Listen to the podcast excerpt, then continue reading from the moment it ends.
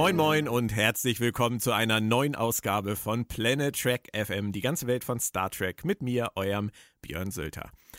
Heute haben wir die 57 am Start und wir wollen wieder richtig loslegen, sogar wöchentlich, nachdem wir ja bei Lower Decks etwas abgekürzt haben. Aber was ist heute los? Licht aus, Spot an, es ist wieder Disco-Zeit und ich habe mir meine liebsten Tanzmäuse dazu eingeladen. Die Übersetzerin und Autorin Claudia Kern. Hallo Claudia. Hi Björn, hi Mauritz. Mauritz? Moritz. das fängt schon gut an. Und meinen Co-Piloten Mauritz Wohlfahrt alias Starbuck auf dem Ozean. Moin Mauritz, wie geht's dir? Schön, dass du da bist. Ich mag gar nicht so sehr Käse und Speck. Ich dachte, ich, ich dachte, die Tanzmäuse wären schon schlimm gewesen, aber Claudia hat es noch getoppt. Finde ich super. Ja, ich bin stolz auf mich. Es ist, ja. Vielleicht sollten wir die Podcast demnächst doch etwas später am Tag machen. Ich, da, wenn ich Mauritz bin, nenne ich Claudia Super Gaudia. Du wolltest ja etwas wow. mehr Kaffee trinken, Claudia. Vielleicht auch etwas weniger, ähm, naja, aber wir wollen das ja nicht vertiefen. Es ist ja erst 11.15 Uhr.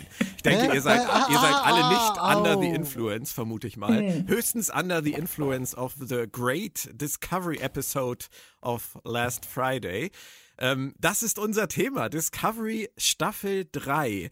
Und ich möchte ganz gerne bei der ersten Folge That Hope is You, Part 1, mit euch ein bisschen zweigleisig fahren auf Gleis 1 fährt ein, der Intercity des Vergessens. Ähm, wir werden uns nicht daran erinnern, wie oft uns die Autoren von Star Trek Discovery und Star Trek Picard unter Umständen in den letzten Jahren schon eines Besseren belehrt haben. Wir werden das komplett ignorieren, aber auf Gleis 2 fährt leider auch die Bimmelbahn der Super-Unken ein. Und da dürft ihr dann alles rauslassen, was kein äh, Morgen verdient hat. Ich würde aber trotzdem sagen, Claudia, wir beginnen mit dem Intercity des Vergessens diese erste Folge für sich betrachtet, ohne irgendwas drumherum, als Auftakt für einen Story Arc. War doch eigentlich gar nicht übel, oder? Nee. Also ich fand auch, dass ähm, sie für das, was sie ist, nämlich anscheinend äh, der Auftakt einer neuen Serie, ähm, bei der es einem so vorkommt, als ob die ersten beiden Staffeln nur Prolog gewesen wären, ähm, ist war sehr unterhaltsam. Und das meine ich jetzt gar nicht mal so abwertend wie, naja, da ist nicht viel passiert, aber wenigstens war es unterhaltsam. Ähm, es war, es hat Spaß gemacht. Wenn, ne, nein, die, die Unkenbimmelbahn, die verschieben wir ja auf später, die äh, fährt ja auf dem anderen Gleis ein. Aber bisher kann ich sagen, für diese erste Folge für sich allein genommen hat mir Spaß gemacht. Okay, aber wir können die Bimmelbahn ruhig auch immer mit dazu holen. Das ist überhaupt kein Problem, denn wir haben ja leider das Wissen über zwei Staffeln Discovery und eine Staffel Picard. Sind ja grundsätzlich die gleichen Leute beteiligt.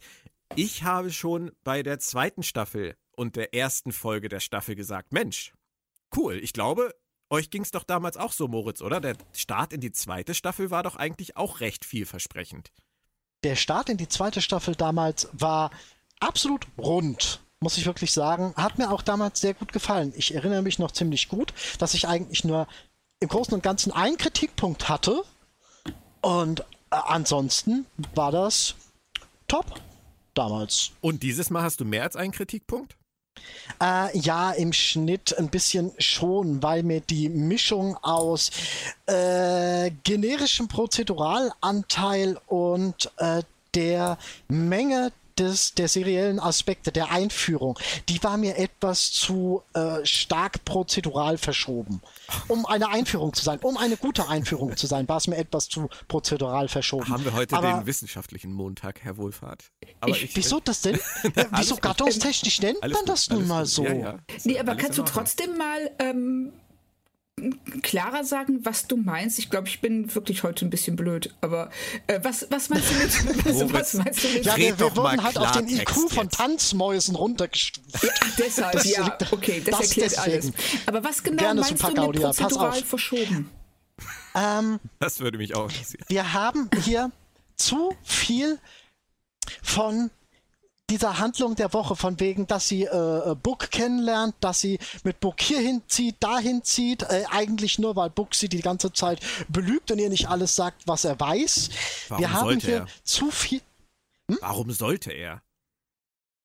Wenn ich dich irgendwo mitten in Weil einer sie am Anfang so nett zu ihm würde, ist und wieder kurz vorm Heulen ist. Absturz und gebracht da, da ist man würde doch einfach mal nett zueinander. erzählen. Hey, das war schön synchron gesprochen. Mal gucken, wer wem zugehört hat. Und keiner Ja, hört das sind auf ja zu auch zwei reden. Züge auf zwei Gleisen. Genau, genau. du? Das, Nein, äh, aber Moritz, ernsthaft jetzt mal, so ein bisschen verstehen muss man das schon, oder? Ich meine, die kennen sich nicht. Sie hat sein Schiff zum Absturz gebracht. Äh, er hat keine Ahnung, wer sie ist. Möchte es auch eigentlich gar nicht wissen. Und ähm, warum soll er ihr denn seine Lebensgeschichte erzählen? Es geht nicht um die Lebensgeschichte, es geht darum, dass er A, einen Kommunikator hat, mit dem er äh, von Anfang an ihr Schiff hätte rufen können. Und wenn Frau Burnham mal gesagt hätte, hier, wenn ich dir mein Schiff Will rufe, dann hast du eine... ga- Hätte er dann gesagt. Nein, ich, Vielleicht, Ich aber da hätte schon. sie halt mal etwas resoluter auf den Tisch gehauen. Dann hättest du eine ganze Tonne voll Artefakten, die du haben kannst. Und B, der Typ kennt ja auch den, den, den, den Föderations-Hobbyoffizier. Äh, Hobbyoffizier. den kennt er ja auch. Es ist quasi, du kehrst immer wieder zum selben Questgeber zurück, weil dir der Questgeber nicht sagt, was er alles kann, was er alles weiß, was er alles sonst wie.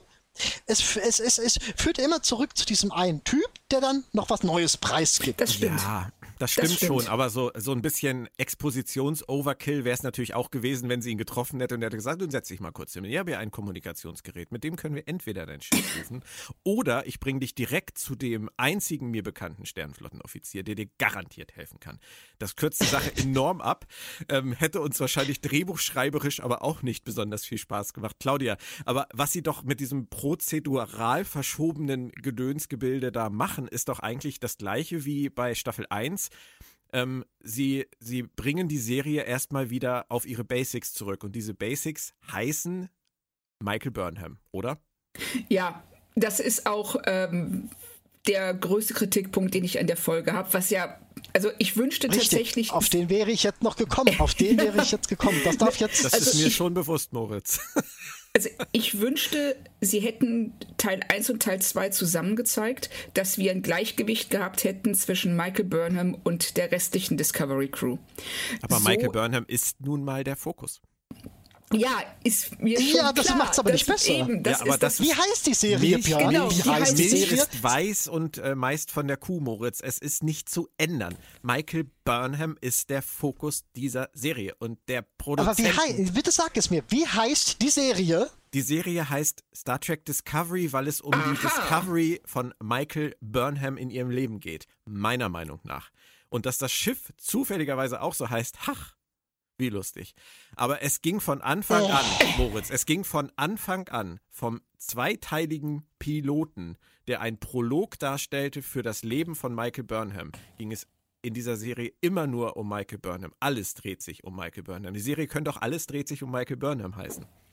ja, stimmt. Ja, Wir Michael müssen- Burnham müssen darüber hinwegkommen. Wir müssen darüber hinwegkommen. Richtig, wir müssen darüber, also wir müssen Es fällt schwer. akzeptieren, dass es ja, weil sie Ja. eben, weil sie eben als Figur auch nicht so super interessant ist, dass es sich lohnen würde, Star Trek Michael Burnham zu gucken. Das ist ja das. Äh, sie, sie, Erstmal das, erstmal das. Und zweitens, äh, wir reden hier, oder, oder Björn, du hast so schön von angesetzt, von wegen, wir vergessen alles aus Staffel 1, wir vergessen alles aus Staffel 2, das ist der Pilot zu einer neuen Serie, aber das ändern sie dann doch nicht.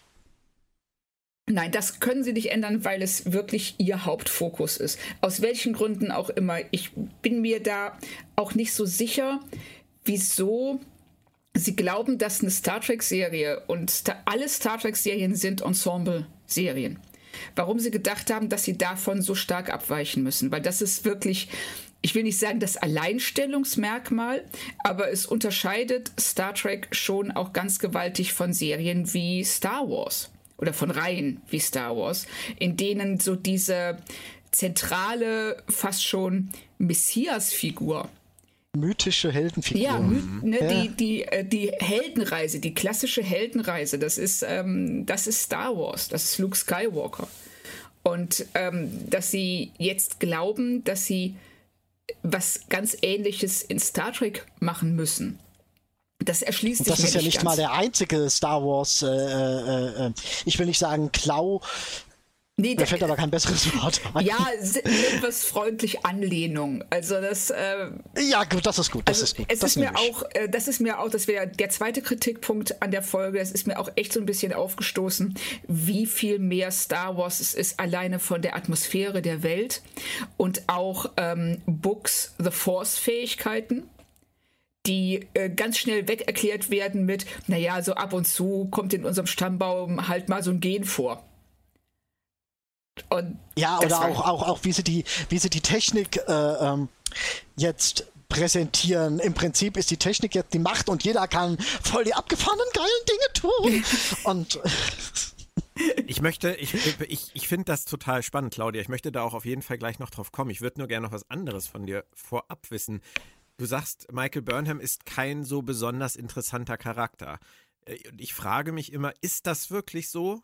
Oder liegt das an Soniqua Martin Green? Und nein, ich möchte nicht wieder jetzt dieses Fass aufmachen, Soniqua Martin Green. Ja, nein, es ist genau wie mit Michael Burnham. Sie ist die Schauspielerin, die Michael Burnham spielt. Und offensichtlich gibt es viele Menschen, die begeistert sind von der Art und Weise, wie sie spielt. Ich gehöre nicht dazu, wird sich auch nicht mehr und ändern. Mir ist das vollkommen egal, und das möchte ich mal. Mir ist es vollkommen egal. Haben. Aber ich frage mich halt, ob die Schwächen des Charakters, die du siehst oder die ich sehe, vielleicht eher an der, am Schauspiel liegen als am Charakter selbst, weil ihre Geschichte an sich ist ja gar nicht so uninteressant. Ja, ihre Geschichte ist in dem Sinne interessant, dass hier wirklich sehr viel passiert. Ähm, aber, auf, aber auf der anderen Seite äh, ist sie auch nie schuld. Also sie begeht nie wirklich einen Fehler. Es sind immer äußere Umstände. Also sie ist wirklich so, ne, die ähm, ich weiß nicht, wieso ich immer auf Schule zurückkomme, aber sie ist die, die äh, morgens in die Schule kommt und sagt, der Hund hat meine Hausaufgaben gefressen. Und wenn du als Lehrer sagst, ja, du hast ja aber jetzt trotzdem keine Hausaufgaben gemacht und das wird in irgendeiner Weise sanktioniert, dann, dann fängst du an zu heulen. Und das ist, das ist so Michael Burnham und ich würde der ähm, Sonika Martin geht da gar nicht so den großen Vorwurf machen, weil ich sie in Walking Dead wirklich gut fand. Also offensichtlich ja, ich fand sie gut in Walking Dead. Ähm, weiß nicht, ist das irgendwie wow. strittig? Nee, Will mich na, jemand boah, jetzt äh, anzeigen? Nee, nee, nee, nee. Ich guck nee, das nicht. Äh, ich find's nur, ich, ich find's nur nicht, total, total witzig, weil ähm, als sie damals gecastet wurde ähm, und ich gelesen habe, Sonequa Martin Green spielt die Hauptrolle in Star Trek Discovery, war das erste, was ich zu meiner Frau, mit der ich Walking Dead immer geguckt habe, sagte, um Gottes Willen, die konnte doch da schon nix. Ich fand sie okay, also wirklich, ich hatte überhaupt kein Problem mit also ihr. Also ich fand Sascha ganz, ganz, ganz schlimm. Als Figur fand ich Sascha ganz schlimm und äh, auch mega blass gespielt. Also es war mir unerklärlich, wie, wer auf die Idee gekommen ist, dass, dass man, dass einem auffallen könnte, dass sie in Frage käme, eine Serie zu tragen. Und ich habe immer gehofft, ich täusche mich, aber ich kann bis, bisher für mich halt nicht feststellen, dass ich mich getäuscht habe. Deswegen wundert mich, also dass ich lese das öfters. Fandest. Ja. Also ich, ich, lese das öfters, diese, diese äh, Gespaltenheit in der Community. Nicht nur in Star Trek, sondern auch äh, generell schauspielerbezogen. Ja, ja, Das, ist, das ist richtig. Also ich kann nicht sagen, dass sie mir in äh, Walking Dead negativ aufgefallen wäre. Da gab es ganz andere.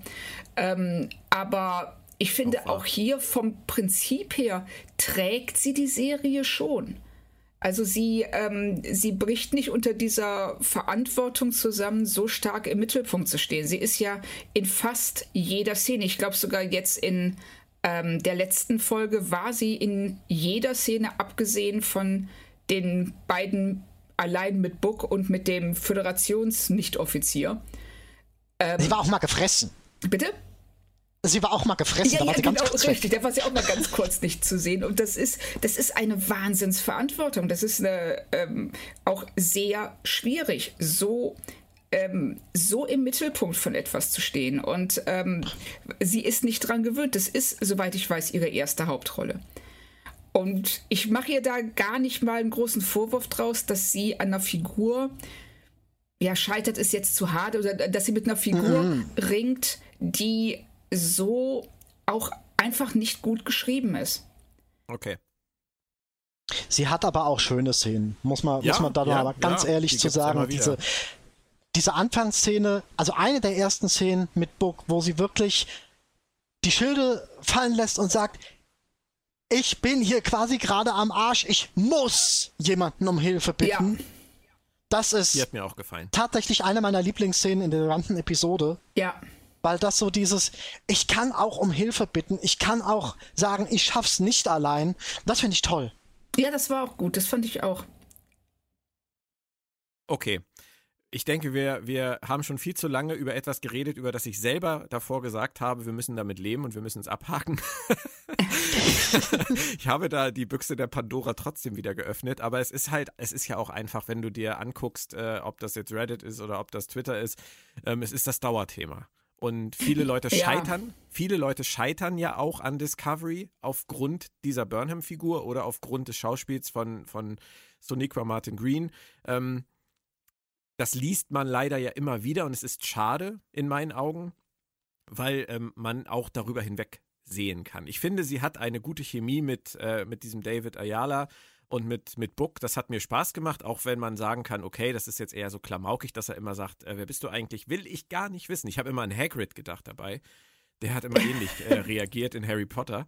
Ähm, aber grundsätzlich äh, finde ich, dass du recht, Claudia, sie kann das tragen und sie konnte das auch in dieser Episode wieder tragen. Und ähm, sie hat ja auch mal eine ganz andere Szene gehabt in dieser Folge, da kommen wir gleich auch zu. Nur erstmal, oh. Mo, jetzt verzieht das Gesicht. Ich, na, ich weiß halt, welche Szene du meinst. Ich kann ich eine, kann ich eine Sache ähm, für mich und Burnham. Ich habe mit Burnham überhaupt kein Problem an sich, dass sie diese Figur in den Vordergrund schieben. Womit ich ein Problem habe, ist die Verteilung. Dass wir im Vergleich zu Burnham so wenig Discovery-Hintergrund, zu wenig äh, Hintergrund von den anderen Charakteren bekommen, auch im Zusammenspiel. Das ist für mich halt auch eins der Hauptprobleme dieser Episode. Wir sehen die Discovery nicht. Und das fände ich halt den viel interessanteren Ansatz gewesen. Ich hätte zum Beispiel einen, eine Episode ohne Michael Burnham, nur mit der restlichen Discovery, die auf der Suche nach Michael Burnham ist und sich versucht in diesem Universum zu orientieren, als Ansatz viel besser gefunden. Ja. Aber ja, ja, aber gut, sie ähm, gehen halt wieder äh, den Fokus weg. Ich, ich würde dir einmal widersprechen und einmal zustimmen. Ich finde es völlig okay, dass sie so anfangen, weil sie sich auf die neue Welt konzentrieren uns die Chance geben, uns darauf einzulassen, weil sie uns äh, Book kennenlernen lassen, weil sie uns die Chance geben, mit Michael zusammen da anzukommen und ein paar Informationsbrocken zu sammeln ähm, über die Hintergrundgeschichte dieser Staffel. Das finde ich alles völlig in Ordnung und ich gehe mal davon aus, dass der zweite Teil jetzt die Discovery ins Spiel bringt. Kann man ja auch am Trailer weitestgehend so ablesen. Aber wahrscheinlich, und das ist der Punkt, wo ich dir zustimmen muss, Moritz, wahrscheinlich wird es keine Folge geben, in der Michael Burnham keine Rolle spielt. Und ähm, das finde ich dann wiederum wirklich auch schade, weil das wäre jetzt nur fair gewesen, jetzt sozusagen back-to-back -back beides zu beleuchten. Richtig. Ja, stimmt. Also es, da noch ganz kurz zu, ähm, ich habe gerade spontan Moritz zugestimmt, aber jetzt äh, denke ich, dass es eigentlich fast schon besser funktioniert, Michael Burnham alleine zu haben, weil das nicht alle anderen Figuren dazu zwingt, um sie herum zu kreisen. Und ähm, ich glaube, das ist auch wirklich das größere Problem mit ihr als Figur gar nicht mal, wie sie auftritt, sondern wie alle Figuren, alle anderen Figuren sich in ihrem Umfeld verhalten. Ja. So hätte ich den, so hätte ich meine Variante aber nicht. N nur so als Kursabriss. Ja. Die Discovery wäre aus dem Wurmloch rausgekommen, hätte ein, wäre ohne Michael da gewesen, hätte einen Notruf aufgefangen und hätte sich um irgendwen gekümmert. Im Rahmen dieses Kümmern ähm, ähm, ähm einen viel größeren, auch ähm, multidimensionalen Blick auf diese Welt bekommen und nicht nur von einer Person erzählt zu kriegen, mhm.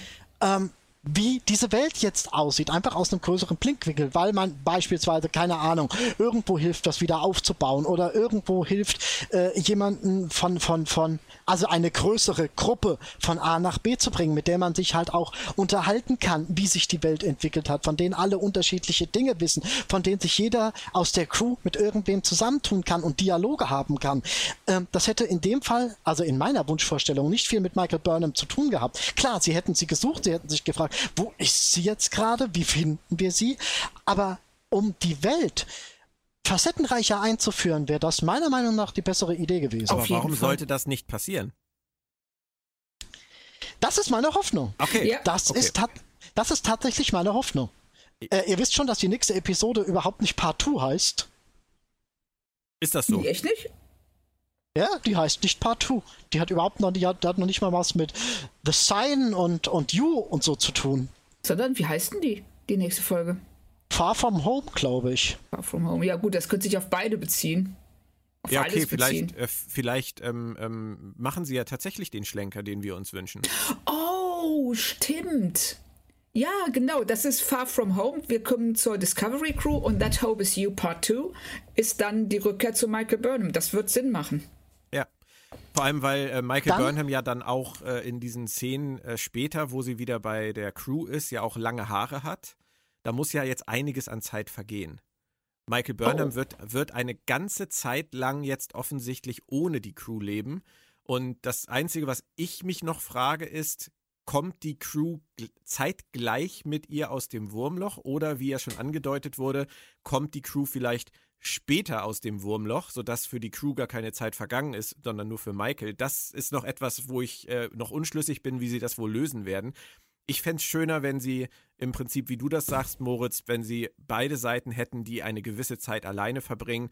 Saru zum Beispiel wird zum Captain in dieser Zeit, die Crew lebt ohne Michael weiter und arbeitet ohne Michael weiter und dann treffen sie wieder zusammen. Das wäre meine Wunschvorstellung. Ja, ja, ja meine das, auch, absolut. Und, und dann wäre ich auch wirklich das wäre ein Gewinn für diese ganze Staffel. Ja, alleine deshalb, weil es, den, weil es den anderen Figuren ermöglichen würde, sich ohne Michael zu entfalten.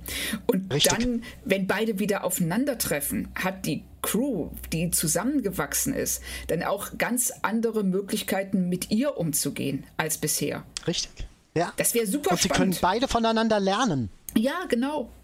Ich finde das Aber total spannend. Aber ähm, ich habe jetzt gerade mal nachgeguckt. Ich weiß nicht, wie ihr jetzt gerade drauf gekommen seid. Ich finde das etwas merkwürdig. Die nächste Folge heißt Far From Home, That Hope Is You Part 2. Oh. okay. Also, die hat bei Wikipedia tatsächlich zwei Titel. Okay. Das, das ist kein, ich habe jetzt nicht einen kompletten Titel vorgelesen. Die, die heißt Far From Home, in Anführungsstrichen beides, also alles. Und That Hope Is You Part 2 steht da drunter. Das ist natürlich schon ein bisschen schräg. Ja, stimmt. Interessant. Interessant. Okay. Denn ich hatte mich eben gerade erinnert, dass ich die ganzen Episodentitel für die Staffel ja schon ewig gelesen hatte, auch unter anderem Unification Part 3, was ja auch so absurd ist, weil Unification ja eine Doppelfolge aus TNG ist und jetzt haben ja. sie hier auf einmal Teil 3. Ähm, das, daran erinnerte ich mich nur gerade, dass das ja schon lange feststand. Jetzt ist nur die Frage, was es damit auf sich hat. Also vielleicht haben sie die, die zweite Folge umbenannt oder That Hope Is You Part 2 ist der Untertitel, das wäre ja auch mal was ganz Neues. Ähm, um was müssen wir. Um was ging es in Unification Part äh, von, von, von TNG? Unification ist, ist, da? ist das mit, äh, mit achso, Die Spock-Folge. Äh, ja, ja, das ist die, das ist die Spock-Folge mit der Wiedervereinigung von. Ähm, Okay, okay, aber das ist ja auch ein Zweiteiler, von daher ja. äh, macht das mit drei, vielleicht vereinigen sie da wirklich wen wieder. Und es geht nicht um das erste Mal zwischen Book und Burnham.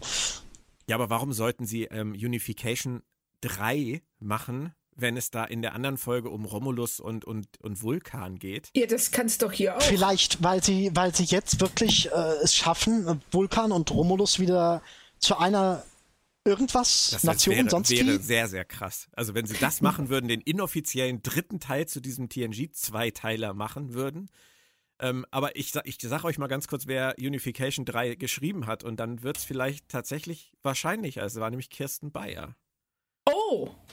Okay, ja. ja, die macht sowas. Okay. also, sowas ich bringen, glaube, ja. ja, die würde das bringen. Ich glaube, wir sind da eine interessante Sache auf der Spur. Absolut aber völlig vom Thema abgekommen. Macht aber nichts. Ähm, äh, wieso? Wir reden hier über Möglichkeiten. Geht schon. genau. Nein, aber die nächste Folge, wir werden es halt einfach abwarten müssen. Ich glaube halt auch nicht, dass sie zu lange warten, ähm, sie wieder zu vereinigen. Jetzt sind wir wieder bei Wiedervereinigen. Ähm, ja. Ich glaube tatsächlich, wir müssen damit rechnen, dass in der nächsten Folge wahrscheinlich Burnham und die Crew wieder aufeinandertreffen. Und wenn es am Ende der Folge ist. Und dann alle sagen, oh, Monate her, du hast lange Haare, wie kommt's? Ich bin inzwischen Captain, oh, schön.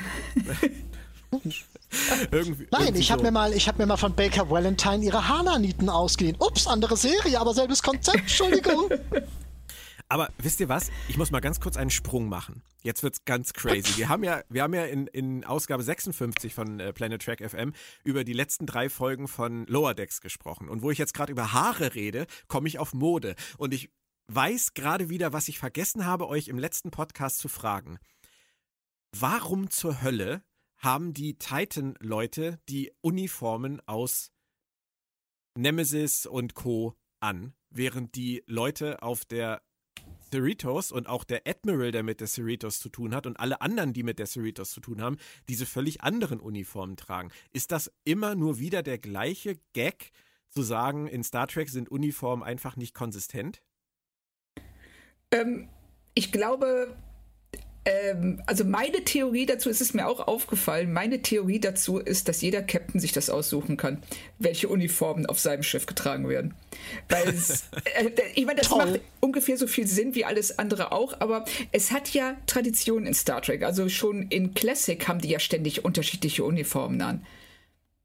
Ich stelle mir vor, wie Captain Picard sagt, und ab morgen sitzt ihr alle in Schlafanzügen auf der Brücke. ja, dann sagt irgendjemand, tun wir doch eh schon die ganze Zeit. Ja, genau so. Ich traue Captain Kirk das aber zu mit den kurzen Miniröckchen und so. Ja, das, das hat er. Claudia, ja. da bist du an was dran. Definitiv. ja, das war nur etwas, was mich echt gewundert hat. Ich habe dann, ich hab dann äh, Benjamin Stöwe äh, darauf angesprochen und er sagte sinngemäß nur, also er, er seufzte schwer und sagte, oh Björn, du suchst wirklich wieder nach einer In-Universe-Erklärung dafür. Also ich, ich glaube aber, aber die, ähm, die kommen da nicht einfach so drauf. Also es wird eine In-Universe-Erklärung geben. Da bin ich, weil bisher alles andere, so Lower Decks, mhm. hat mich da bisher kein einziges Mal enttäuscht, was In-Universe-Erklärungen angeht. Und sowas muss einen Grund haben, sonst machen die das nicht einfach. Denke ich auch. Es ist vielleicht nicht wirklich relevant, man sollte sich vielleicht nicht zu viele Gedanken darum machen, aber ich denke auch, es wird noch irgendwas kommen. So, Flash zurück. Wir sind ja eigentlich bei Discovery. Ähm, genau. Lasst uns mal auf diese neue Welt kommen. Lasst uns einmal ganz kurz ähm, die visuelle Geschichte abfeiern, denn ich finde, das Drehen auf Island, das hat sich so unfassbar derbe gelohnt, oder? Ja, also ich habe direkt ja, am ja, Ende ja. der Folge ähm, angefangen, Flüge nach Island rauszusuchen. Ja, das okay. sieht so spektakulär aus. so. Das, ähm, du hast vorhin Eis, gesagt, es ist so Star Warsig. Ja. Ja, es ist total Star Wars. Also ähm, von der Landschaft her, von der Art und Weise auch, wie diese Landschaft gefilmt wird und die, ähm, ja, die, die Fremdteile darin. Also dass die Raumschiffe auch hier, wie auch in Star Wars, wie so gigantische Fremdkörper in einer eigentlich natürlichen und perfekten Landschaft wirken da so wie ja so so ja eben einfach unpassend sind und äh, auffallen und rausragen. Das ist so ganz klassische ähm, Star Wars sind so ganz klassische Star Wars Einstellungen. Ähm, kurios fand ich dass es anscheinend möglich ist egal wo man landet auf diesem Planeten zu der Stadt zu Fuß zu gehen das hat mich ein bisschen irritiert. Also, das ist schon ein krasser Zufall, dass die beiden nicht nur direkt nebeneinander abstürzen, sondern dann auch noch äh, fußläufig, wie man so schön sagt, zur nächsten Handelsbasis. Aber das sei jetzt mal dahingestellt. So viel Energie haben diese Mini-Transporter halt auch nicht. Das, ja, stimmt. Das, das dauert ja dann auch, also der Rückweg dauert ja ewig im Grunde genommen, wenn man sich überlegt, dass sie immer wieder diese Mini-Transporter benutzen. Ja, ja. Den, den, Zeitsprung haben sie uns zum Glück erspart. In der Zeit haben sie sich noch viel besser kennengelernt und noch viel weniger über relevante Dinge geredet. Ja, also das ist, das, das ist ja auch. Ja, da lag kein Stroh. Es ist ja tatsächlich ist nicht einfach, in einem Kurtzman-Dialog irgendwelche Informationen zu bekommen. Ja, wo kommst du her? Nein, sag nichts. Ja, sag mal, wo kommst du jetzt her? Ach, also, nein, nein, ich will das überhaupt nicht wissen. So, und wenn du dann was, und wo willst du hin? In die Zukunft. Aha. Und wo genau? Nein, sag nichts. Und du sitzt da als Zuschauer nur, boah, Leute. Ach, aber das konnte ich irgendwie, es war charmant. Ich fand es auch charmant. Das war halt, das war auch wieder so Star Wars witzig, weißt du? Das sind so, sind so Han Solo äh, One-Liner mhm. halt und ähm, oder Indiana Jones One-Liner ich kann damit leben, Claudia, muss ich ehrlich sagen. Und womit ich, ich auch, auch, leben kann. Leben. Das, ja. womit, ich, womit ich auch leben kann, ist, dass sie ähm, den Stil so ein bisschen integrieren. Denn ich frage mich immer, ist das wirklich Star Trek, das sich Star Wars anbietet, oder ist das einfach nur Star Trek, das modern wird? Weil eigentlich ist das, was sie machen, ob das nun Star Wars ist oder ob das MCU ist, ähm, ist doch völlig egal. Inzwischen sieht Star Trek Discovery für meine Augen auf meinem Fernseher aus wie eine mega teure Hollywood-Blockbuster-Genreproduktion. Ja, die, aber Entschuldigung. Das ist doch okay. Das ist doch okay, oder nicht? Äh, es wäre okay, wenn sie eine eigene Identität hätten. Ähm, aber der Look ist nichts Eigenes. Und da, ähm, und das hat auch, finde ich, nichts mit modern zu tun. Das ist ein, äh, weil ganz viele andere moderne SF-Serien sehen auch nicht aus wie, wie Star Wars. Ich habe jetzt gerade Raised by Wolves gesehen, die einen so extremen Look hat, der aber auch also ich das würde stimmt. behaupten, dass man jede, eins, jede einzelne Einstellung aus Race by Wolves sofort dieser Serie zuordnen könnte. Mhm. Aber das wäre bei Star Trek, wenn ich die Figuren nicht sehe, könnte ich dir nicht sagen, ist das jetzt Star Wars oder Star Trek oder, äh, oder, ist, es Dis oder ist es Discovery? Und oder, oder auch diese, diese äh, ich, mein Lieblingswort heute, diese generischen Aspekte von wegen die hunderttausendste Aliensprache und das hunderttausendste äh, äh, Nonstop-Dauergeballere, äh, wobei die Truppen alle immer gleich blöd sind und nie treffen können. Hier, da könnte ich arbeiten. Ich schieße auch nicht besser als die. Ich verstehe euch total. So nach dem Motto, ein blindes Huhn nimmt auch mal aufs Korn. Und ähm, ich, ich mein, das ist so, man kennt es, das hat man hundertmal gesehen. Und das hat nichts äh, Eigenidentität-mäßiges. Eigenidentität ja. hatte Star Trek in den 90ern. 80ern, 90ern, 2000er. Wenn du da den Fernseher angemacht hast und du hast diese Leute in ihren Jumpsuits gesehen, in ihren bunten Jumpsuits auf ihren Schiffen, dann wusstest du sofort, ich bin bei Star Trek gelandet und hast entweder sofort eine Abwehrreaktion ja. gehabt oder du hast gedacht, oh cool, da kann ich ja mal reingucken. Das ist ja schön. Ähm, das ist aber die Star Trek-Identität und die hat zuletzt äh, Star Trek Enterprise gehabt und natürlich auch Lower Decks. Picard hat sie auch nicht gehabt. Nein, richtig. Aber Picard ist ja auch keine Serie, die auf einem Raumschiff spielt. Von daher kann ich damit auch da besser leben als bei Discovery tatsächlich. Das stimmt. Ja. Vor allem, weil Picard letztendlich doch eine ziemlich ruhigere Herangehensweise an, an verschiedene Dinge hat. Also in, in, in seiner Transportform. Aber der Punkt ist, Björn, ähm, dir wird bei wenn dir jetzt plötzlich jemand ein The, äh, The, Boys präsentiert, ohne Brutalität, dann sagt jeder, scheiße Mann, Alter, ich will doch wieder, dass es hier abgeht und voll die krassen Brutalitätsmoves gibt. Oder du kannst keine Fury-Serie machen, in der es darum geht, dass ein äh, Roboterpferd in einem Labor zusammengebaut wird. Nee, nee, das geht nicht.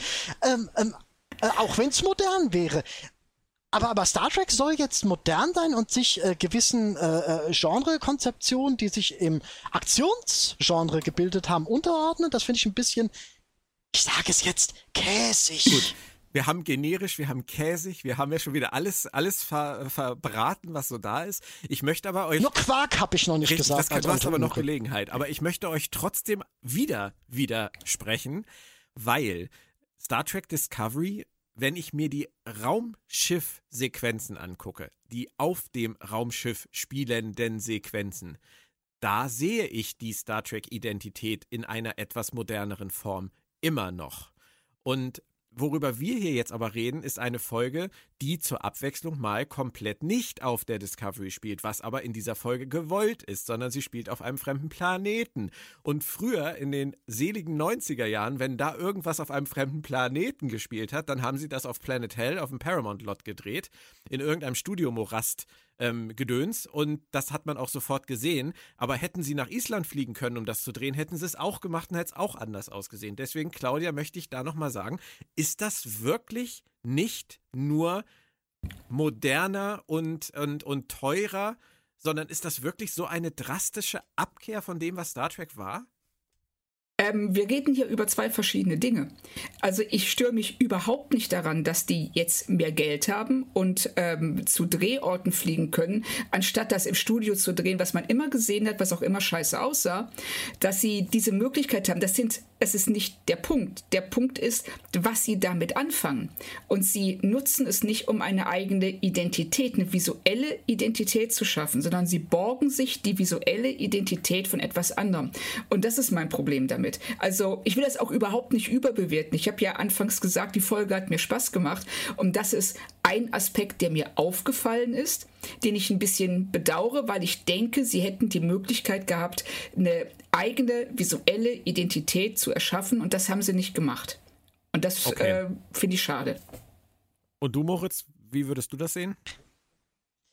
Äh, Im Schnitt ähm, wir, wir, nehmen das Visuelle weg, aber im Schnitt genauso. Äh, also die, diese, diese Versatzstücke, die sie reinbringen, das, wie ich schon gesagt habe, das sind auch alles im Schnitt Kopien, ohne irgendwie sich was Eigenes auszudenken. Mhm.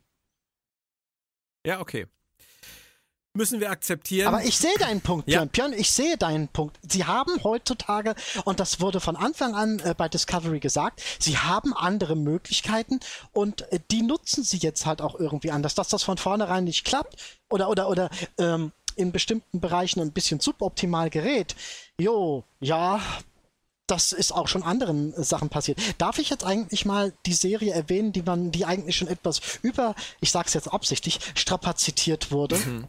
Welche denn? Orwell? Achso, um. Ah. Wie macht Orwell das mit seinen äh, Planeten? Weil äh, was ich da so visuell lese, also aus, aus, aus Kommentaren und so heraus, ist man da eigentlich sehr angetan von dem, was Orwell äh, auf dieser Ebene äh, ähm, leistet und macht und kann. Claudia, ist, hat das eine eigenere Identität Absolut. oder ist ja. das es hat eine, ähm, mhm. also erstmal muss man natürlich sagen, die haben sehr viel weniger Geld. Und das sieht man gerade, wenn es dann äh, auf die Planeten geht. Aber auf der anderen Seite haben sie in ihrer Farbdarstellung, also in ihrer, sagen wir mal, der, der Farbpalette, die sie verwenden, eine viel eigenständigere Identität. Also, dass man einfach, das ist alles immer so ein bisschen poppig, ein bisschen bunt, ein bisschen, ähm, ja, also keine zurückgenommenen Farben. Also ich bin jetzt wieder Race by Wolves oder äh, Westworld, wo die Farbpalette sehr gedämpft ist und äh, was dem Ganzen auch immer so einen leicht epischen und aber auch ähm, kühlen Anstrich gibt. Und Orville benutzt eine sehr knallige, emotionale Farbpalette. So würde ich es mhm. eigentlich, äh, kann man es, glaube ich, ganz gut zusammenfassen. Orville liegt halt irgendwo okay. dazwischen. Sie machen es auch moderner als in den 90ern, aber sie machen es halt bei weitem nicht so großformatig wie jetzt Discovery. Und bei Orwell erkenne ich persönlich halt ähm, diesen Zwischenschritt, diesen Mittelschritt zwischen 90er und modern. Den sehe ich da leider gar nicht. Also so gern ich Orwell mag, ist für mich Orwell einfach nur eine teurer produzierte 90er-Jahre-Serie. Aber ähm, ich weiß nicht, ob uns das nicht zu weit führt. Da, ja, äh, ich wir kommen jetzt auch ähm, so ein bisschen in ein Terrain, wo wir äh, allgemein über äh, die, die Science, ja, ja. Den, den, Zustand ja, der Science Fiction im Jahr 2020 sprechen. Und da bürden wir, glaube ich, Discovery eine etwas zu große Last auf. Ja, ich denke auch. Lasst uns lieber mal ein bisschen in die Story einsteigen, denn die gibt es tatsächlich auch noch. Also selbst wenn wir jetzt mal das, das Geballer mal weglassen und äh, wir können noch kurz erwähnen, dass da viele Aliens rumlaufen, Andorianer und Orioner und, und Lurianer und Telleriten und was es da nicht alles zu sehen gibt. Da haben sie sich viel Mühe mitgegeben, alles ganz hübsch viele neue Waffen und dieser Ort-zu-Ort-Transporter und, und, und, und, und. Alles toll. Ähm, lasst uns noch, bevor wir in die Story einsteigen, kurz die Szene mit Michael äh, abhaken, wo sie unter Drogen gesetzt wird. Äh, mein Lieblingssatz ist, ich habe eine rothaarige Freundin, die dürfte das nicht in die Finger kriegen. Sie hat ja. recht. Allerdings ist Michael in dieser Szene exakt wie Tilly. Exakt, ja, genau das absolut, ist es. Ja. Genau das ist es. Und das ist, ist es mein Kritikpunkt? Ich weiß es nicht genau. Ich frage mich halt, können die Autoren nur solche äh, extremalen Charakterschablonen schreiben. Ja, ich glaube, Sehr das schön. war wirklich ein ja. Witz. Ich glaube wirklich, das war ein Witz, dass, dass, dass Michael auf Drogen genauso ist wie Tilly und man stelle sich dann noch vor Tilly auf der gleichen Droge. Nö, dann wird Tilly zu Michael. Das wäre cool. Mm. Ja. Also ich muss jetzt aber Michael unter Droge auch nicht häufiger haben. Also das, nein, nein, nein, nein, Das ist so wie Data ähm, mit Mr. Tricorder und so. Das hat auch lange gedauert und zu lange gedauert. Ähm, ich glaube, die Szene war auch lang genug. Also ich, äh, wir müssen das nicht wiederholen, glaube ich. Einmal reicht. Ja, also ich glaube auch. Wir haben sie jetzt einmal, einmal gesehen und ähm, das, jetzt können wir weitermachen. Das reicht. Das muss jetzt nicht nochmal sein. Dann lasst uns noch über Book kurz sprechen, der ja am Anfang wie ein Schmuggler wirkt und am Ende stellen wir fest, er ist eher ein Umweltaktivist. Ähm, hat das dein Herz berührt, Moritz? Ach, irgendwie auf eine kleinkindliche Art und Weise schon. Hallo, ich äh, mag im Schnitt Tiere lieber als Menschen und wie kann ich jemanden nicht mögen, der sich um Tiere kümmert? Ich finde es halt auch witzig, Claudia, dass sie, dass Michael das so explizit sagt, dass sich ja offensichtlich niemand mehr um die Liste der bedrohten Tierarten kümmert und dass er es aber machen würde. Das fand ich irgendwie einen witzigen Hinweis, auch im Hinblick auf die Handlung, die sich da ja entspinnt, dass wenn die Strukturen zusammenbrechen, sowas ja auch ein Problem darstellt. Genau, also das fand ich tatsächlich einen äh, schönen Moment, dass sie auf etwas so Spezifisches eingeht.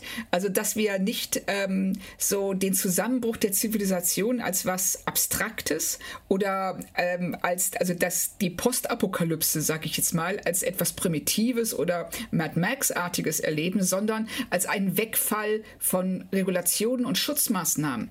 Und solchen Dingen und sie jetzt ganz spezifisch sagt, ja, hier die Liste der bedrohten Tierarten, da kümmert sich keiner mehr drum oder keine staatliche Organisation kümmert sich darum, also müssen wir das jetzt in die eigene Hand nehmen, was ja dann am Ende auch noch mal weitergeführt wird, wenn sie sagt, ja, wir sind die Föderation und wir müssen den Aufbau in die eigene Hand nehmen. Es, es gibt niemanden mehr, der das für uns tun könnte.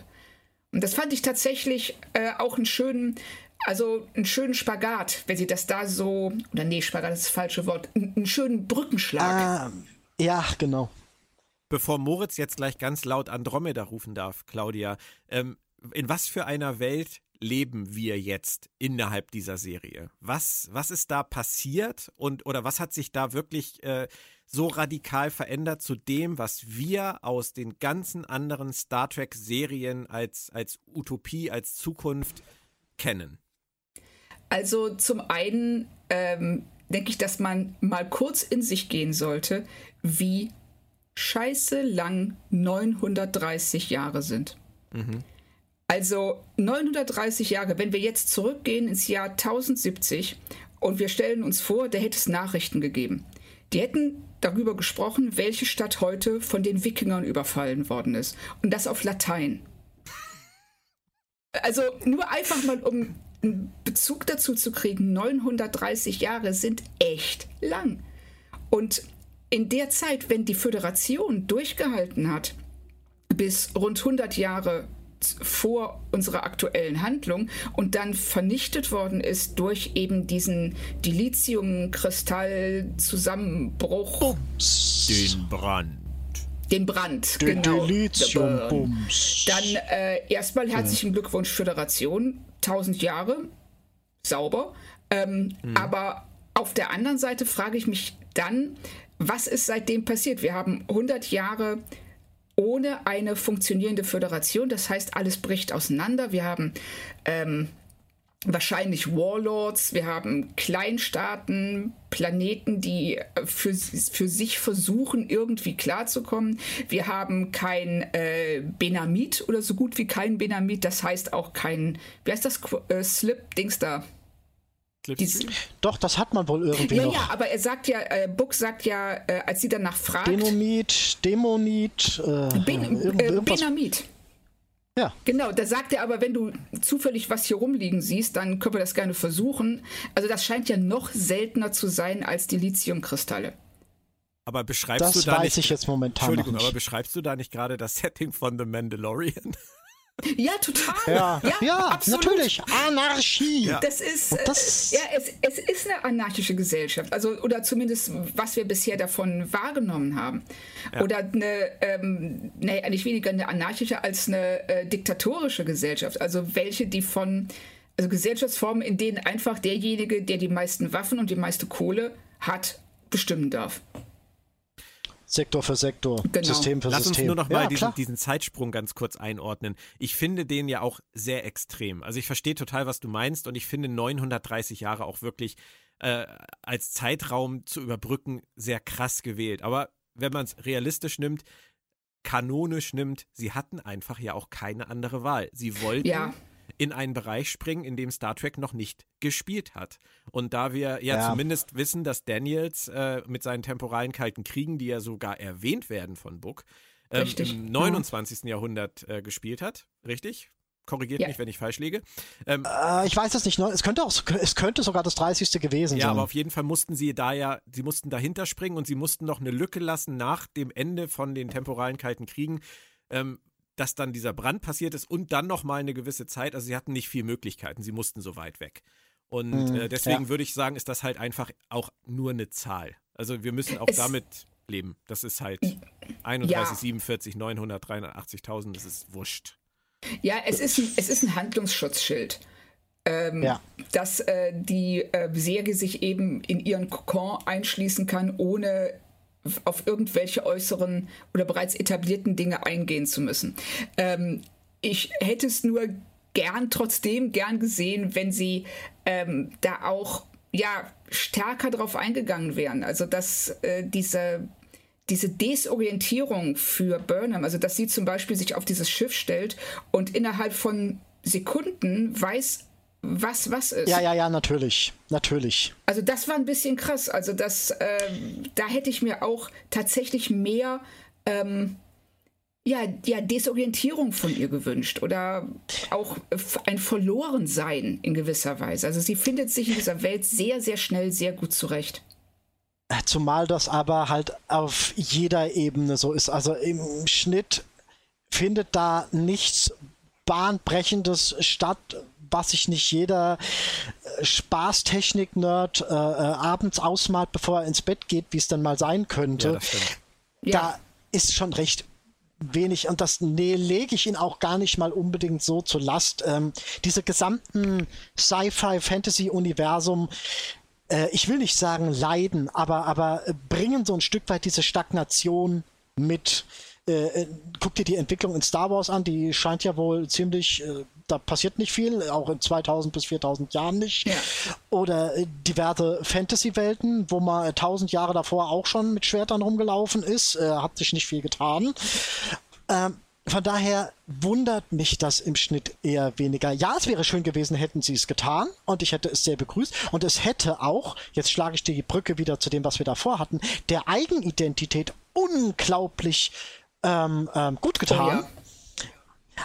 Aber ja, gut, das äh, ist nicht ganz einfach. Lasst uns mal auf den, den Schluss kommen. Ich war relativ überrascht davon, dass sie so drastisch schon die Sternenflotte in diesem ähm, in dieser Folge wieder ins Spiel gebracht haben und letztendlich die Mission für Michael Burnham, die, die Hoffnungsmission für Michael Burnham und alle anderen so angesetzt haben mit dieser Figur auf dieser verlassenen Sternflottenbasis, mit diesem Verbindungs Total, weil, das kann, weil ja, sag ruhig. Weil sich Michael Burnham ja auch da lag überhaupt keine größere, tiefere Orientierungsphase in der Galaxie, die dem Ganzen vorausging, die das, äh, die das Ganze ähm, für Michael Burnham verständlich gemacht hätte. Nein, die ist einfach nur geschockt. Oh weh, oh Gott, ohne Föderation, das geht ja nicht, die baue ich mal ganz schnell wieder auf. Genau, aber, es ist sehr, äh, sehr, es ist sehr schnell von, es ist alles kaputt, okay, aber ich habe einen Ausweg. Ich habe eine Lösung und ja. du bist die Hoffnung. Und das innerhalb von, von 50 Minuten hätte man vielleicht auch ein bisschen eleganter strecken können. Auf jeden, auf jeden Fall, Fall, ja.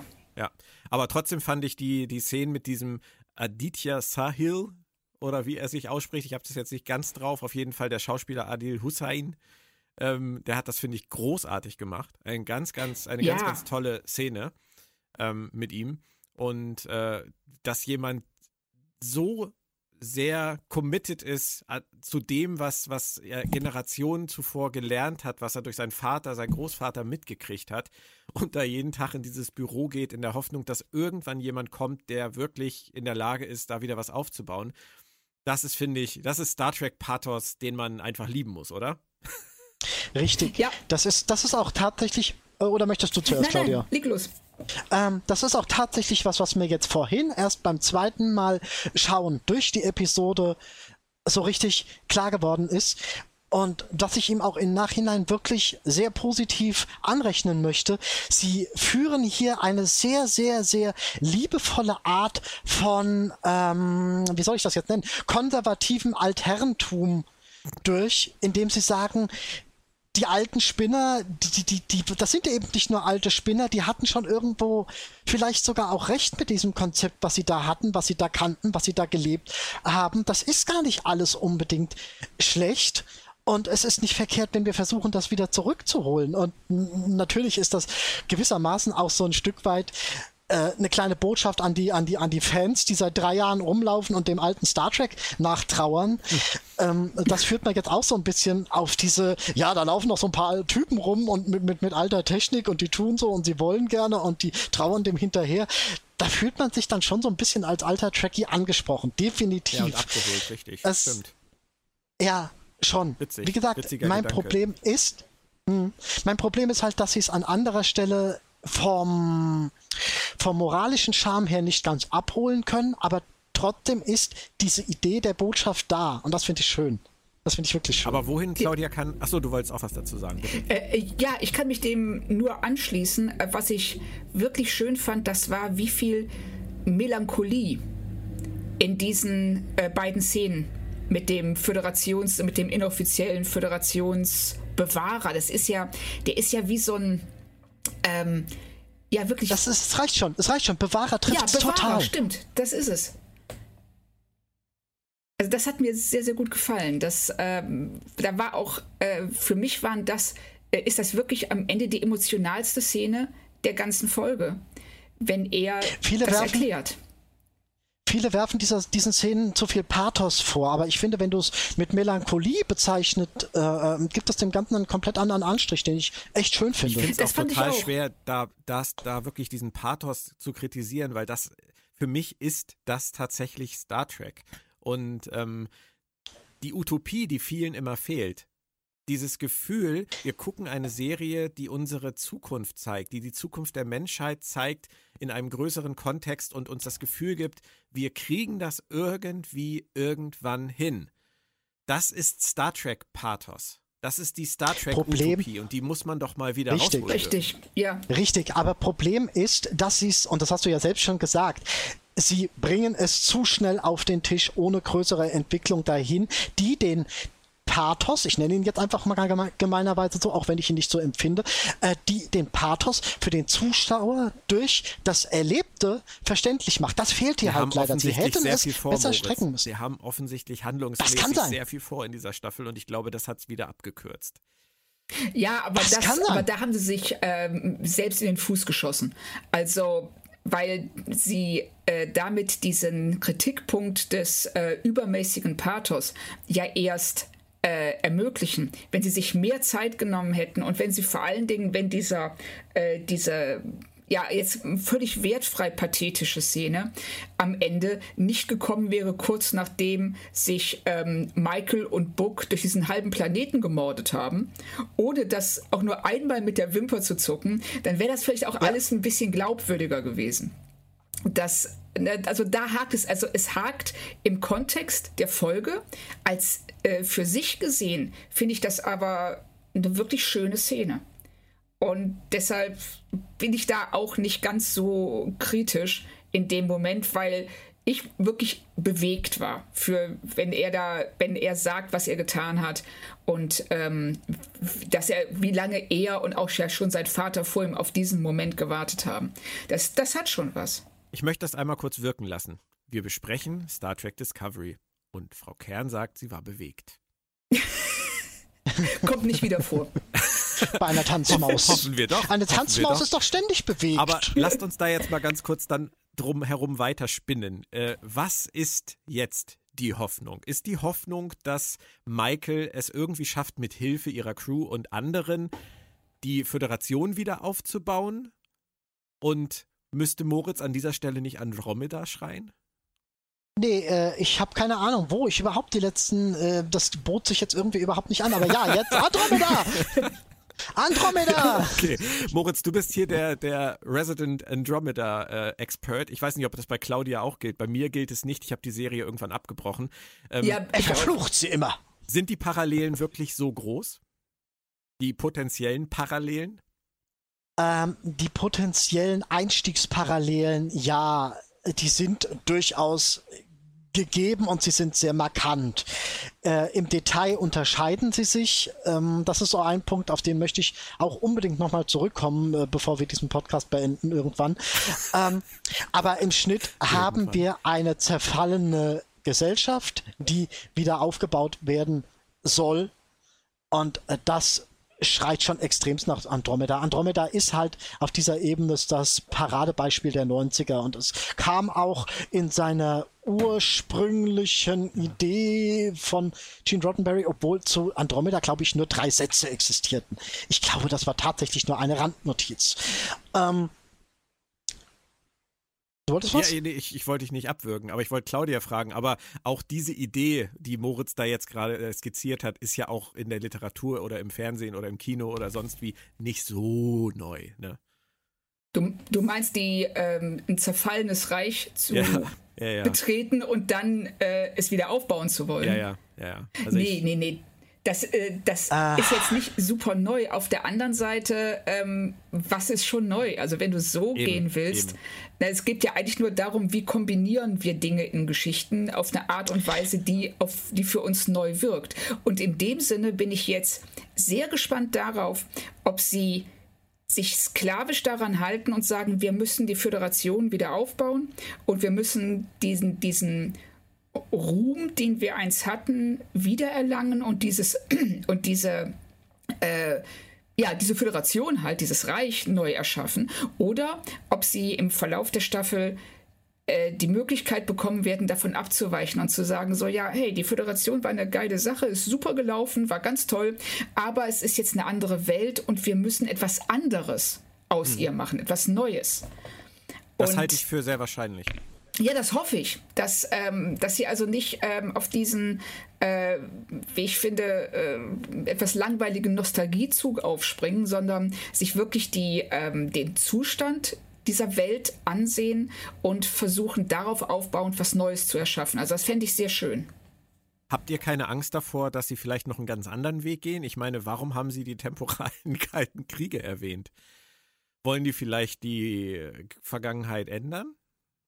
Nein, nein, nein, auf gar keinen Fall. Die haben sie nur erwähnt, um sagen zu können, äh, verdient sagen zu können, wir sind da dahinter. Wir sind hier wir dahinter angekommen dahinter. im zeitlichen Neuland.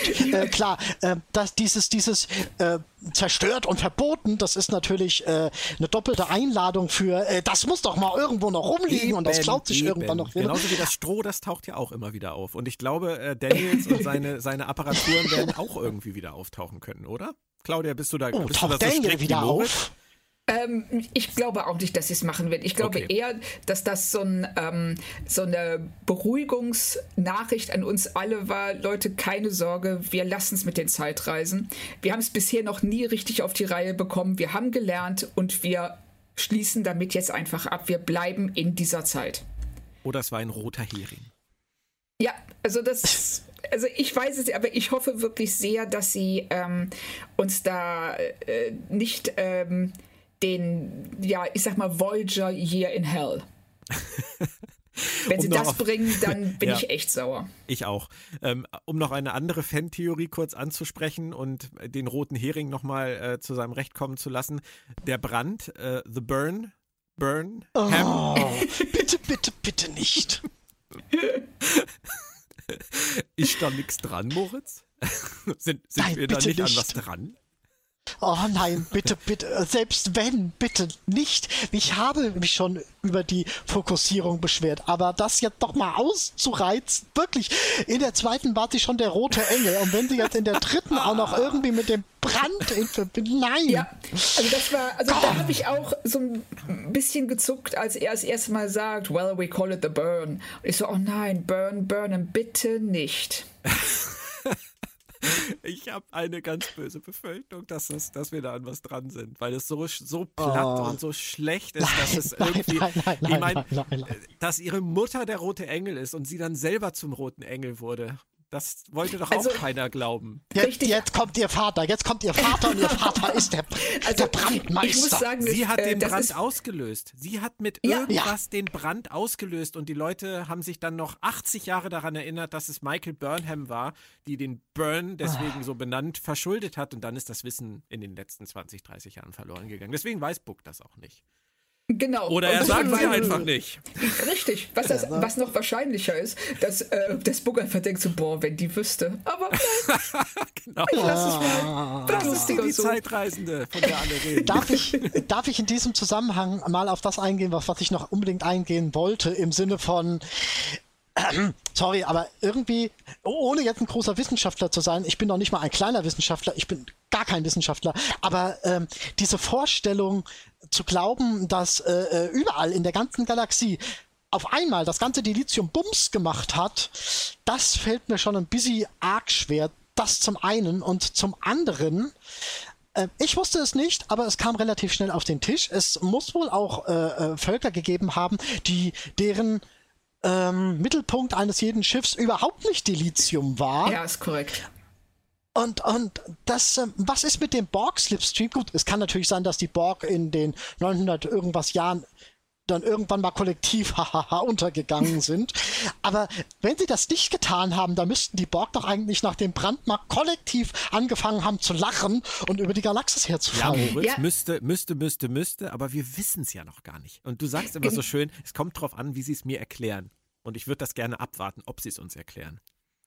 Gut, aber dann hätte Michael Burnham nicht sagen dürfen, Dilithium ist der Mittelpunkt jedes warpfähigen Schiffes. Ja, aus ihrer, das hätte sie nicht ihrer sagen Sicht für, für die Föderation, ja, die aber sie erklärt ja dem Zuschauer, sie erklärt doch dem Zuschauer so ein Stück weit die Prämisse.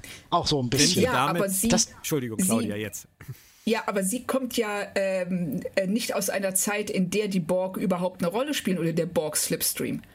Das, ähm, das ihres Wissens nach ist Dilithium die einzige Quelle für oder den, den, der Treibstoff, den du brauchst, um äh, äh, Warpgeschwindigkeit zu erreichen. Sie weiß davon ja, ja nichts. Aber, ja, aber jetzt, jetzt machst du die Autoren, jetzt gibst du den Autoren einen megamäßigen Intelligenzschub. Nein, sie sagt nur, es könnte so sein. Das, das, das wir, wir, wissen es nicht, Moritz. Wir müssen das wirklich abwarten.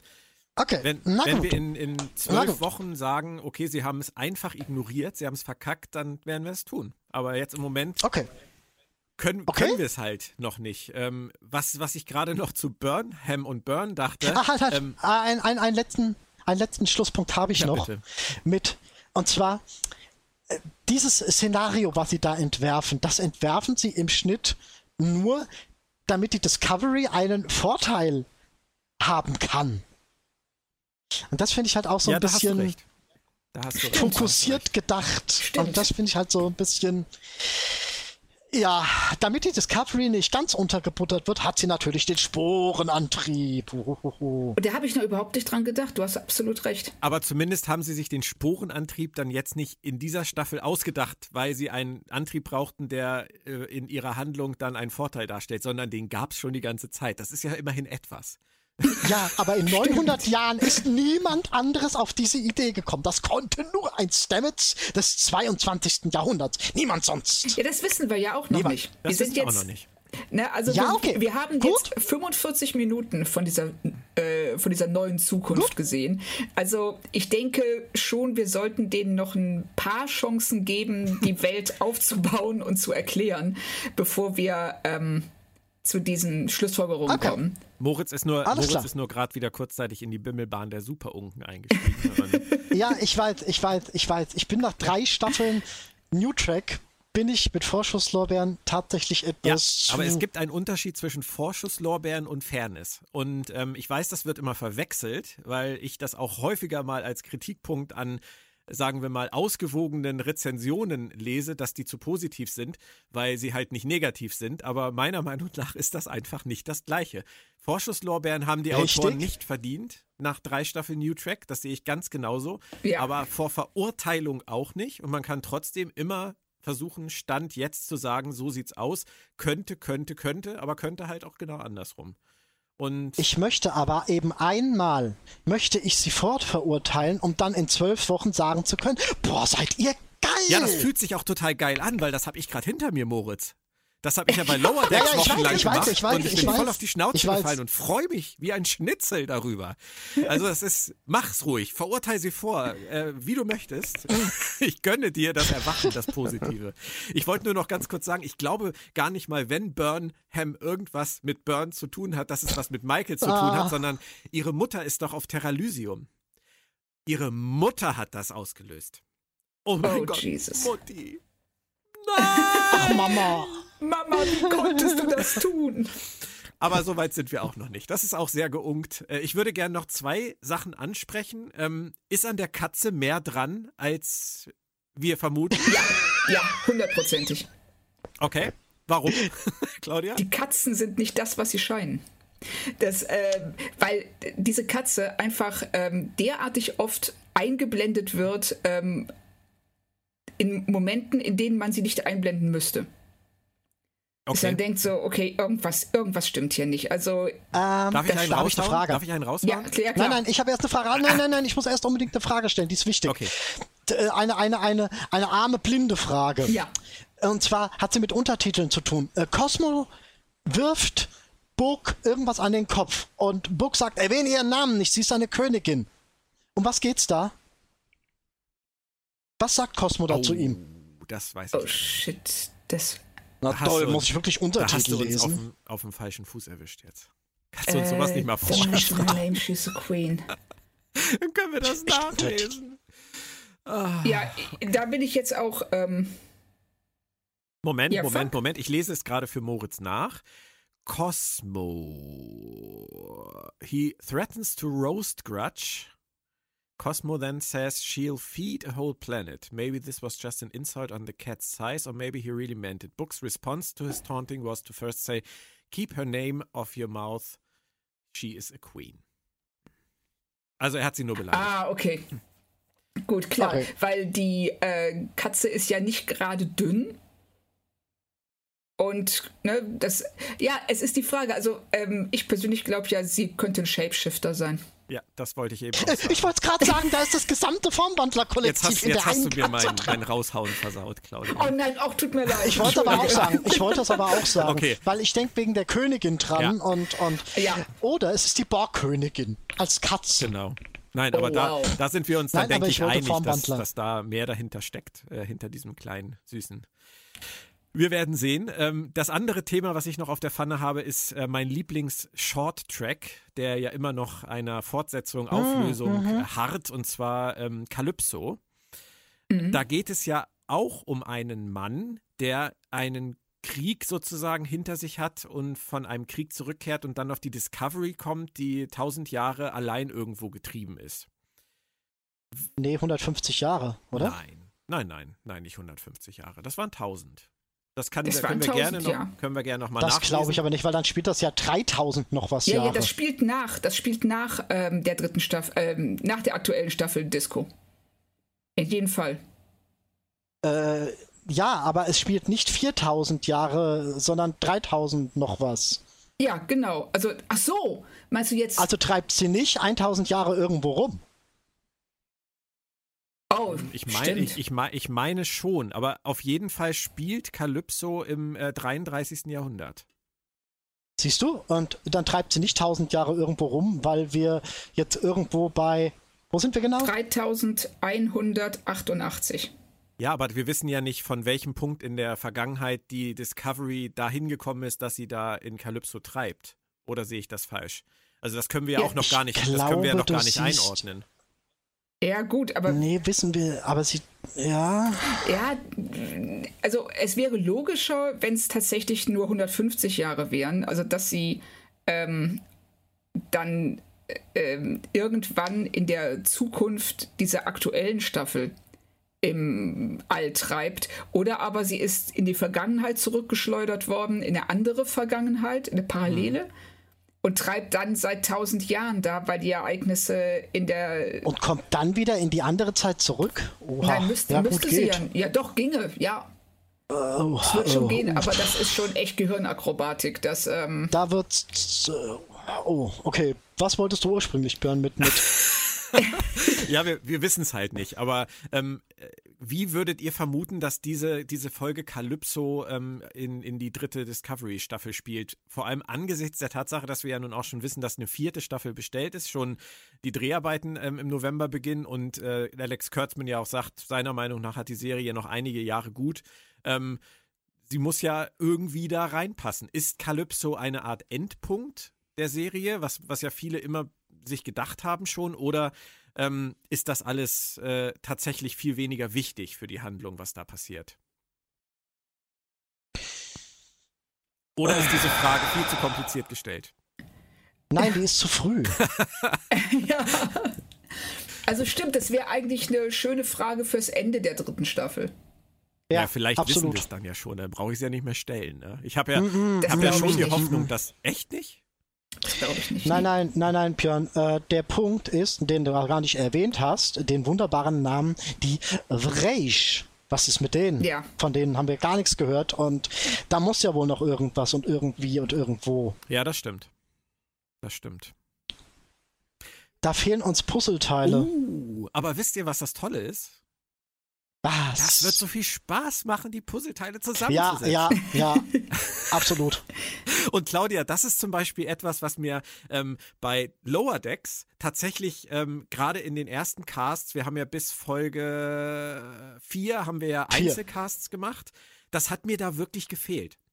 Ähm, auch, auch wenn ich jetzt im Nachhinein sagen muss, äh, die Serie hätte tatsächlich verdient gehabt, gerade so die, die späteren Folgen auch Einzelcasts darüber zu machen. Ja, ja, 8, 9, ähm, 10 auf jeden ja. Fall. Ist, die Serie gibt es einfach in dieser Form nicht her, sich so darüber die Köpfe heiß zu reden.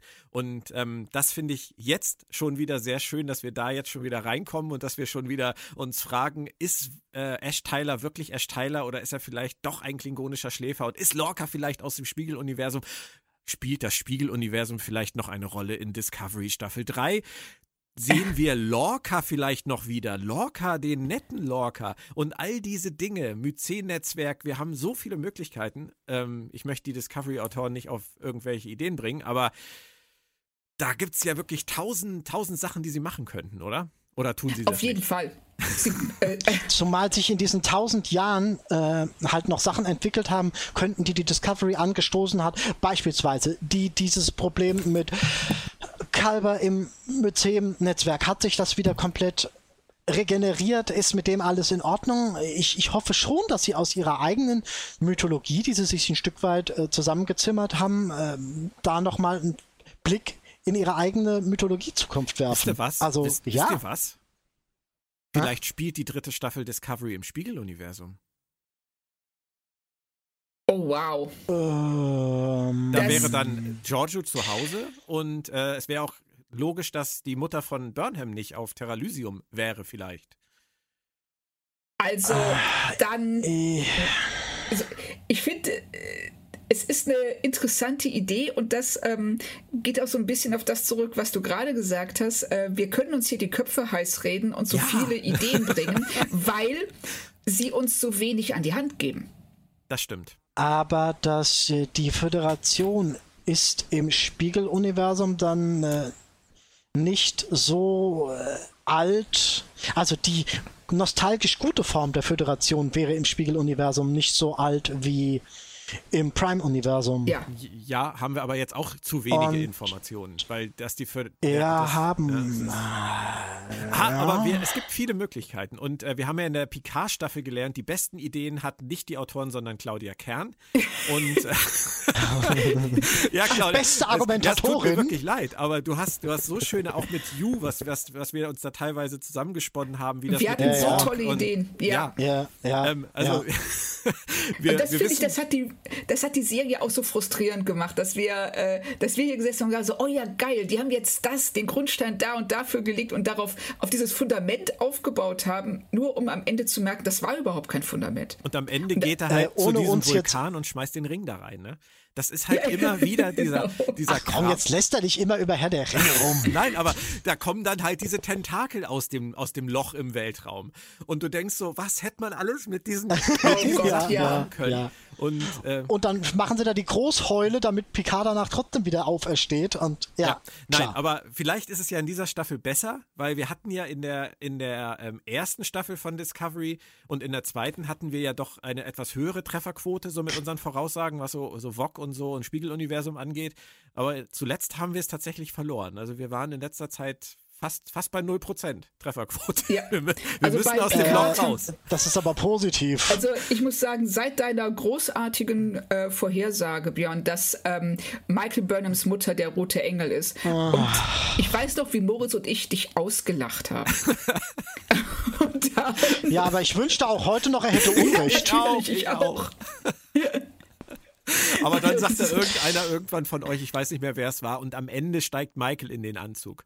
Und da habe ich gelacht. Und es ist auch passiert.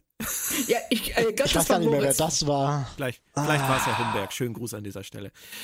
Gut. Äh, wollte ich nämlich sagen, wir hatten alle schon irgendwelche Einfälle, die, die entweder. Ah, was ich halt, äh, was ich dachte, was du davor sagen wolltest, was ich halt auch nochmal auf den Tisch bringen will, was mir viel Hoffnung macht, oder wir wissen es nicht. In Staffel 1 gab es gravierende autorische ja. Querelen und, und, und Interferenzen. In Staffel 2 gab es großflächige Umwälzungen im Autorenstab und ich glaube, in Staffel 3 gab es die gar nicht, oder? Nein, das ist, das ist, das ist richtig, Moritz. Ähm, vor allem halt bei, beim Showrunner-Posten. Das ist ja vielleicht, ja, ja. vielleicht das Entscheidende. Und deswegen Aber hoffe ich hier immer noch auf eine stringent erzählte, vernünftige Handlung, die äh, von A auf Z zuläuft. Also, ohne irgendwelche. Ich kann dir das, ja. ich kann dir das ganz schlicht sagen, Moritz, wenn es dich interessiert. Ich habe mal gerade nachgeguckt. Ähm, es sind Autoren in dieser Staffel beteiligt. Michelle Paradise, Jenny Lumet und Alex Kurtzman, die waren alle in der zweiten Staffel schon dabei. Ähm, Alex Kurtzman war natürlich auch im Hintergrund schon in der ersten Staffel mit dabei. Ähm, Bo John Kim und Erika Lippold waren beide in der zweiten Staffel mit dabei. Ähm, und in der ersten Staffel waren sie auch schon mit dabei. Ähm, von daher sind das auch äh, schon Veteranen. Alan McElroy, Chris Silvestri, Anthony Marinville, die sind auch alle schon aus der letzten Staffel ähm, übernommen worden. Die haben wir also auch schon mindestens ein Jahr dabei. Sean Cochran ebenso. James Duff auch. Kirsten Bayer sowieso. Ähm, Anne Coffer Saunders habe ich jetzt, glaube ich, auch in der letzten Staffel das erste Mal gelesen. Die müsste es da auch schon gegeben haben. Ich glaube, neu ist nur Kenneth Lynn. Brandon Schulz könnte sein. Und das war's. Also wir haben im Prinzip einen Autorenstab, der in der zweiten Staffel schon geschlossen dabei war und in der ersten teilweise sogar schon. Das kann eigentlich ja, nur aber helfen. Eine andere Showrunner. Das kann nur helfen. Ja, aber trotzdem, es kann ja nur helfen. Also wenn ich, ja, wenn ja. ich hier in der ersten Staffel äh, sehe, dass zum Beispiel ähm, Wen haben wir hier? Äh, das ist hauptsächlich die zweite Hälfte der Staffel. Kirsten Bayer natürlich in der ersten Staffel. Bojan Kim, Erika Lippold. Into the Forest I Go. Sean Cochran, Despite Yourself. Da sind schon einige dabei gewesen. Also die müssten es eigentlich diesmal hingekriegt haben. Hm. Wir haben auch mehr Zeit gehabt wegen Corona. Einige Sachen zu durchdenken. Stimmt. Äh, wann ist das letzte gedreht worden? Weißt du das? Wann es gedreht worden ist, weißt weiß ich nicht. Muss, vor der, muss ja. vor der Pandemie gewesen sein. Aber wir mhm. haben ja anderthalb Jahre jetzt zwischen ähm, Such Sweet Sorrow und äh, That Hope Is You Part 1 haben wir jetzt ja Pause mhm. gehabt. Also hoffen wir einfach ja, mal. Ja, ja, aber du musst. Im Schnitt musst du aber, äh, ähm, ein Stück von der Pause zählt halt nicht, weil im Schnitt nur das zählt, was zwischen ja. Such Sweet Sorrow und dem Produktionsende. Ja, das stimmt. Das stimmt schon. Lassen wir uns einfach überraschen. Ich wollte eben auch noch irgendwas anderes sagen, aber ich habe es jetzt vergessen. Ähm, Mo vielleicht? wenn ihr nichts mehr habt.